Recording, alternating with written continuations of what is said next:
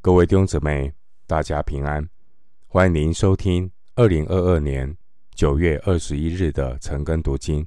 我是廖哲一牧师。今天经文查考的内容是《创世纪》二十六章十二到二十二节。《创世纪》二十六章十二到二十二节内容是以撒蒙神的赐福与带领。首先，我们来看《创世纪》二十六章十二到十四节。以撒在那地耕种，那一年有百倍的收成。耶和华赐福给他，他就昌大，日增月盛，成了大富户。他有羊群牛群，又有许多仆人。非利士人就嫉妒他。十二到十四节内容是以撒蒙神赐福，有丰富的收成，也引来了非利士人的觊觎。经文十二节说，以撒在那地耕种，那一年有百倍的收成。那一年指的是遭遇饥荒的那一年，以撒他却有百倍的收成。神再次的恩待以撒，让以撒经历凡信靠神的人必不至于羞愧的恩典。罗马书十章十一节，弟兄姐妹，神必要兼顾那艰辛倚靠他的百姓。不要忘记，主有够用的恩典。经文十二节，以撒在那地耕种。那地是基拉尔，基拉尔比别是巴更靠近地中海，耕种的条件固然比较好，然而圣经的话提醒我们，栽种的算不得什么，浇灌的也算不得什么，只在那叫它生长的神。格林多前书三章七节，一个懂得支取神恩典的人。他一方面要尽自己的本分，一方面他也必须要全然的倚靠神、仰望神。诗篇三十七篇十九节说：“在饥荒的日子，也必得饱足。”经文十三节说：“以撒成了大富户。”这一方面是神的祝福，另外方另一方面呢？一个领受神丰盛恩典的人，他也需要学习在恩典中的警醒，如同哥罗西书四章二节所说的：“你们要恒切祷告，在此警醒感恩。”一个领受恩典的人，要避免人在恩中不警醒。沦落成为在恩典中堕落的人。另外一方面，以撒领受神在物质上的祝福，财富也是神的恩赐。但要留意，人一旦拥有财物，很容易就依靠无定的钱财，不再专心依靠那后置百物给我们。享受的神，提摩太前书六章十七节，拥有财富不是罪，依靠钱财才是罪。箴言二十三章第五节说：“你岂要定睛在虚无的钱财上吗？因钱财必长翅膀，如鹰向天飞去。”人很容易。成为财富的奴隶，忽略要做财富的好管家。当年以撒家族要维持众多的羊群、牛群和仆人的需要，以撒家族需要更多的水草资源。而现实的状况是，以撒他不但没有因着拥有这些财富而高枕无忧。反而因为需要维持这些的财富，要操更多的心。财富容易使人追求神的恩赐，过于追求认识赐恩赐的神。盼望我们都能够有保罗的眼光和智慧，以认识我主基督耶稣为至宝。腓利比书三章八节，经文十二节，当以撒有了百倍的收成，以撒他就停留在那暂时的寄居之地，流连忘返。以撒并没有回去原来地方的打算。以撒蒙神的赐福，他拥有财富。以撒的财富也引来非利士人的嫉妒。经文十四节说，非利士人就嫉妒以撒，因此十六节的经文记载亚比米勒要以撒离开那地。弟兄姊妹，无论是以撒，或是任何一个属神的儿女。我们要记得我们的身份，要抓住神给我们的目标。属神的儿女都是面向永远的家园，我们是天国的子民，因此要留意，不要被人生过程中的顺境或逆境所影响，也不要在身外之物的享受中迷失了方向，甚至。偏行己路，属神的儿女要不断的练习如何持守一颗单纯爱主的心。这样的练习可以从每天有纪律的灵修生活开始。回到经文，《创世纪》二十六章十五到十七节，当他父亲亚伯拉罕在世的日子。他父亲的仆人所挖的井，非利士人全都塞住，填满了土。亚比米勒对以撒说：“你离开我们去吧，因为你比我们强盛得多。”以撒就离开那里，在基拉尔谷支搭帐篷，住在那里。十五到十七节记载以撒蒙神赐福。非利士人嫉妒他，将他驱逐。以撒就迁居到基拉尔谷。经文十五节说，他父亲的仆人所挖的井，非利士人全都塞住，填满了土。迦南地因为缺少河流，牧人主要是依靠井水来饲养牲畜。将水井塞住，意味着驱赶，要把他们赶走。经文十六到十七节，以撒因为亚比米勒下了逐客令，他被迫离开。当年的饥荒让以撒迁居往基拉尔去。二十六章第一节。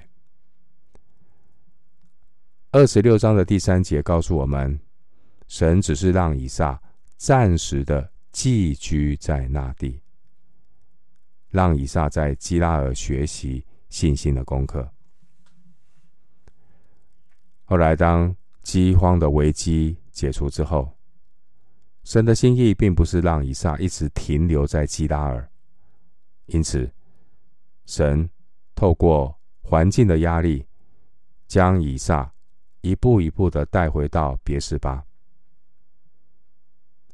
经文十六节，亚比米勒对以撒说：“你比我们强盛得多。”这并不是一句恭维的话，因为当年以撒整个部落可能有一千多的仆人。我们可以参考十四章十四节的资料来做推算。一个人。在当年拥有一千多个仆人，这在当时是一支相当可观的力量。二十六章第三节，神让以撒知道神与他同在，而同时我们也看到神带领以撒的过程。神不动，以撒他就不轻举妄动。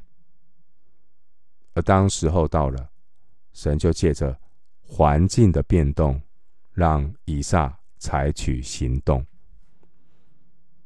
神的确能够借着环境来引导他的儿女。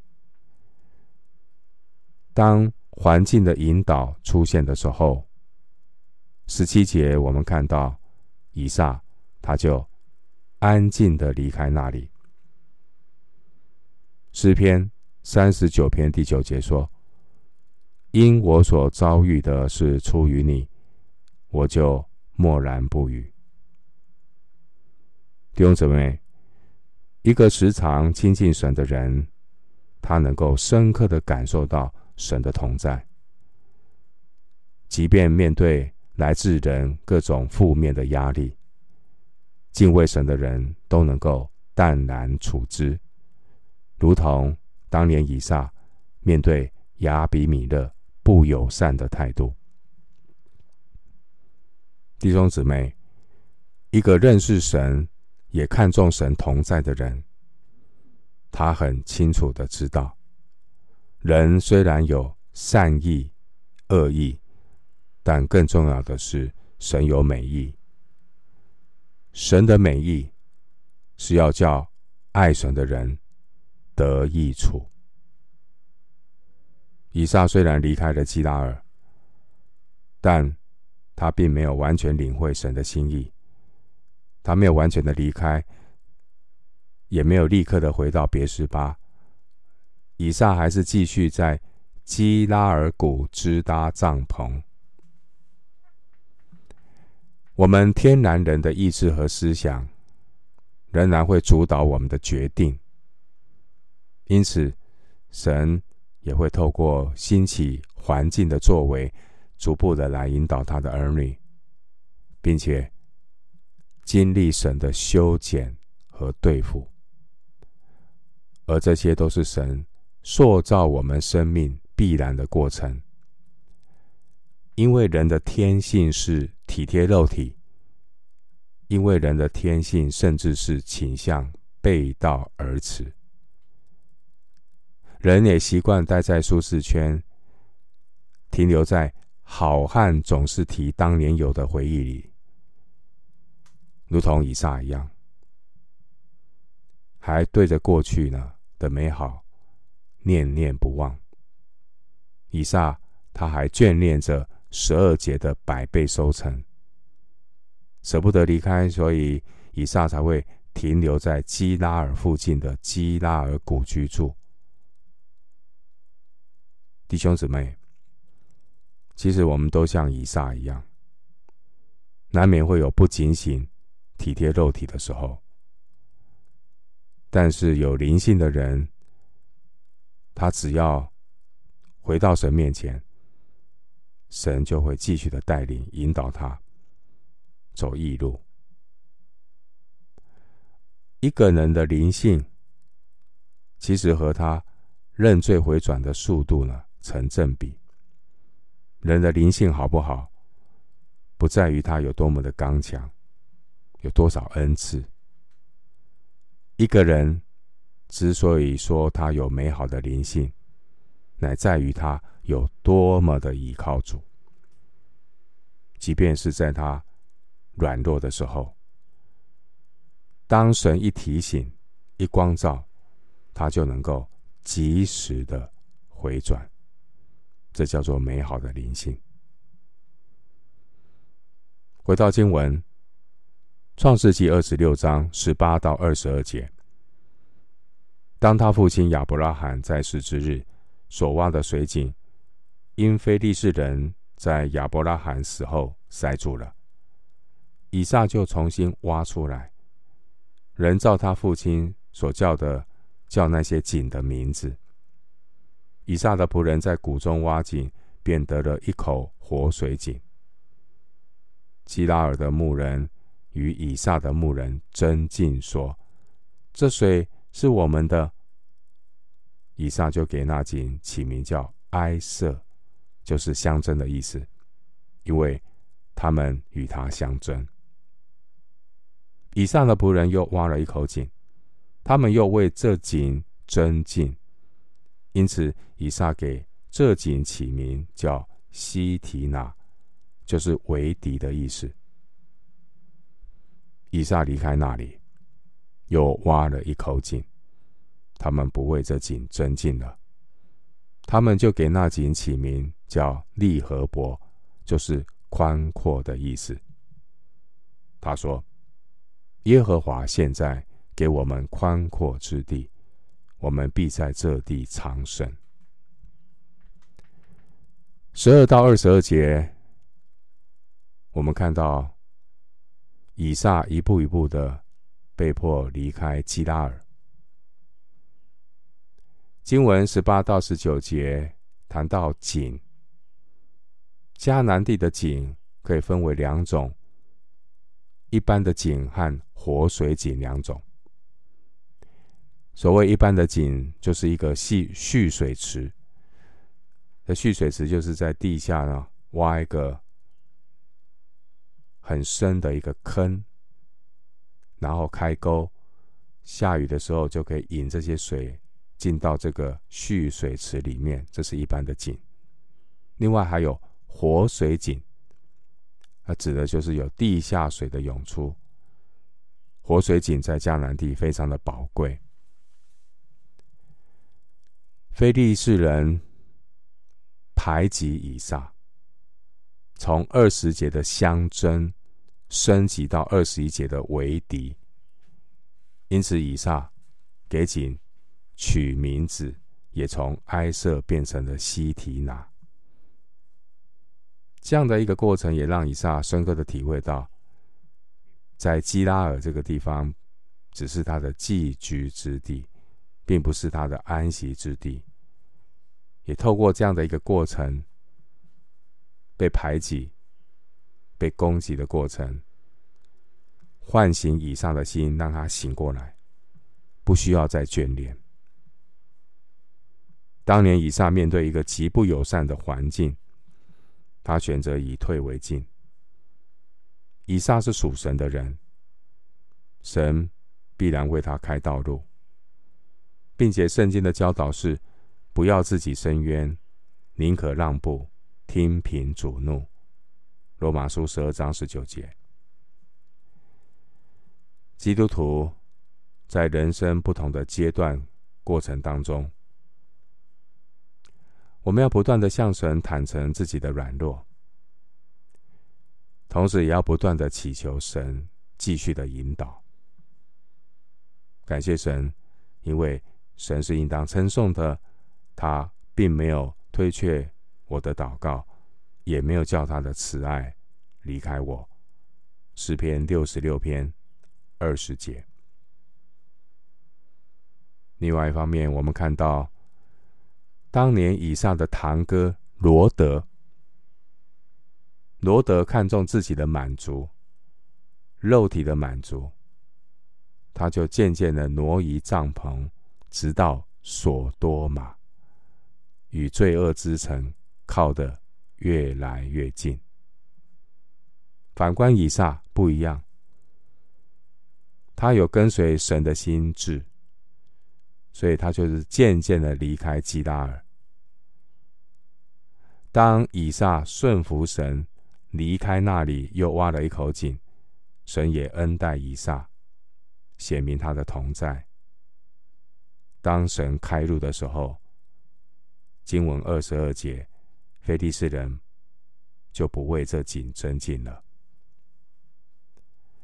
经文二十二节，以撒给第三口井起名叫利和伯，表明呢，神不但把以撒带到外面环境的宽阔之地，神也扩张在以撒里面的属灵度量。换句话说，以撒他有更。宽阔的生命来承受神的应许，支取神的恩典。这就是一个老练的生命。患难生忍耐，忍耐生老练，老练生盼望，盼望不至于羞耻。我们读今天的经文，从以撒的身上看到，以撒因着顺服神的带领，他不与人相争。当非利士人来与他为敌的时候，他以退为进。因此，神也以宽阔之地来补偿以撒。透过神带领以撒的过程，让我们学习。要相信神，我们是神的工作。神要炼尽我们的生命，如同一首诗歌叫《恋我月经》。在这首诗歌的副歌里面说：“主所收去的东西，足以他自己来代替。”最后，牧师以诗篇三十一篇十四到十五节。作为结束，诗篇三十一篇十四到十五节：耶和华，我仍旧倚靠你。我说你是我的神，我终身的事在你手中。求你救我脱离仇敌的手和那些逼迫我的人。我们今天经文查考就进行到这里。愿主的恩惠平安与你同在。